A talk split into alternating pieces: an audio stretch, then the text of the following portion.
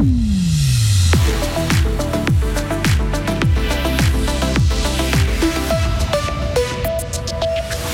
Le parking à côté de la nouvelle patinoire P2 de Saint-Léonard à Fribourg aura deux ans de retard et coûtera un million de francs de plus. Le canton de Fribourg doit trouver rapidement un millier de places pour accueillir des requérants d'asile. Boncourt, dans le Jura, est sous le choc. Le fabricant de cigarettes BAT a annoncé qu'il allait quitter le site. Un peu de brouillard, mais du soleil pour ce week-end. Température 20 à 23 degrés. Voici le journal de Isabelle Taylor. Bonjour Isabelle. Bonjour tout le monde. La BCF Arena à Fribourg aura son parking, mais pas avant l'année prochaine. Deux ans donc après l'ouverture initialement prévue, la ville de Fribourg a annoncé hier que le chantier de la nouvelle infrastructure qui est à l'arrêt depuis plus d'un an pourra reprendre le mois prochain. L'expertise indépendante a abouti. Une solution a donc été trouvée entre toutes les parties pour corriger les défauts constatés. On écoute les précisions de Frédéric Antonin. Des fissures avaient été découvertes sur les dalles en béton, ce qui ne garantissait pas leur sécurité. La ville avait d'abord refusé leur livraison. Finalement, une solution a été trouvée. Ces fissures vont être comblées et une résine sera appliquée avant de pouvoir poursuivre le chantier. Un chantier qui devrait donc se terminer en août 2023. La commune espère ainsi pouvoir ouvrir le parking de la patinoire pour la prochaine saison de hockey sur glace. Tout cela aura un coût. Les frais des opérations de correction se montent à plus d'un millions de francs. Suite à des négociations, les parties concernées et leurs assureurs se sont mis d'accord pour prendre en charge cette somme. Aucun frais ne reviendra à la ville de Fribourg. Et en ce qui concerne la perte d'exploitation de ce parking de 230 places, la commune indique qu'il faudra attendre une ou deux années d'utilisation avant de pouvoir la chiffrer. Le budget initial se montait à plus de 9 millions de francs. Fribourg s'apprête à faire face à l'arrivée d'un plus grand nombre de demandeurs d'asile. 27 personnes sont attendues dès la semaine prochaine dans notre canton. Ces migrants sont transférés plus rapidement des centres fédéraux car ils sont saturés. Fribourg devrait accueillir environ 40 requérants de plus par semaine et jusqu'à la fin de l'année. Les autorités espèrent trouver un millier de places d'hébergement. Ce chiffre est réaliste selon Jean-Claude Simonet.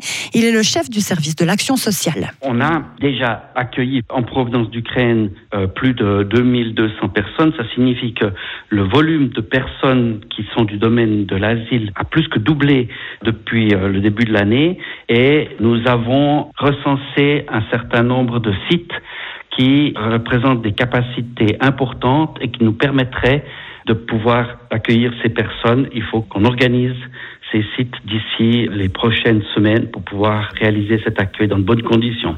Les propositions de sites pour l'accueil de migrants ont été soumises au Conseil d'État qui devrait trancher la semaine prochaine. Fribourg compte actuellement sept centres d'accueil de migrants.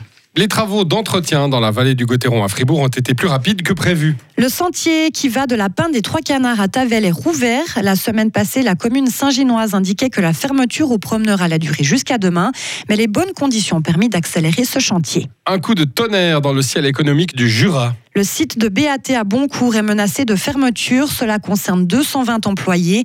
Le groupe a annoncé hier qu'il envisage de transférer la production vers d'autres usines en Europe. Cela faisait depuis 1814 qu'une fabrique de tabac était installée dans le Jura. Le directeur de l'usine BAT à Boncourt, Gilles Surdet.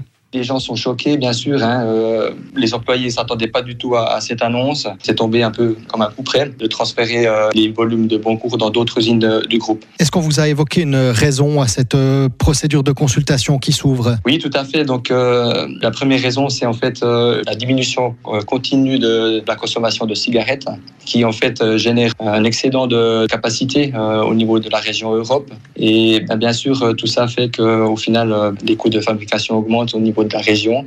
Et voilà, à un moment donné, c'est volonté de rationaliser. Des propos recueillis par Radio Fréquence Jura.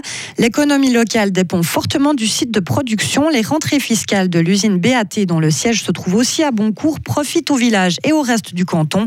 Les autorités jurassiennes ont déclaré qu'elles allaient suivre ce dossier pour s'assurer que le plan social est exemplaire. Aux États-Unis, Kanye West a perdu 2 milliards de dollars en une journée. J'ai perdu 2 milliards de dollars en un seul jour et je suis toujours en vie. C'est ce qu'il a écrit sur Instagram. C'est le contre-coup des retraits en cascade d'entreprises. Adidas Gap, qui ne veulent plus travailler avec lui. Elles ont pris leur distance après la série de remarques antisémites de l'artiste américain. Kanye West, qui dit souffrir de troubles bipolaires, avait déjà été suspendu de Twitter après avoir tweeté qu'il allait s'attaquer aux juifs. Un message d'ailleurs supprimé immédiatement par Twitter. Ah, il est en forme, Kanye West. Ah, il n'arrête pas.